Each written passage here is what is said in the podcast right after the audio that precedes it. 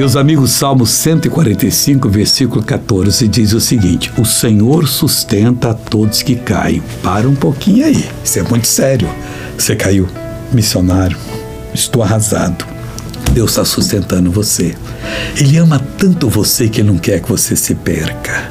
Ele sabe o quanto você vai sofrer longe dele. Ele está com a mão segurando você. Se ele soltar, acabou nunca mais você vai ter felicidade eternamente.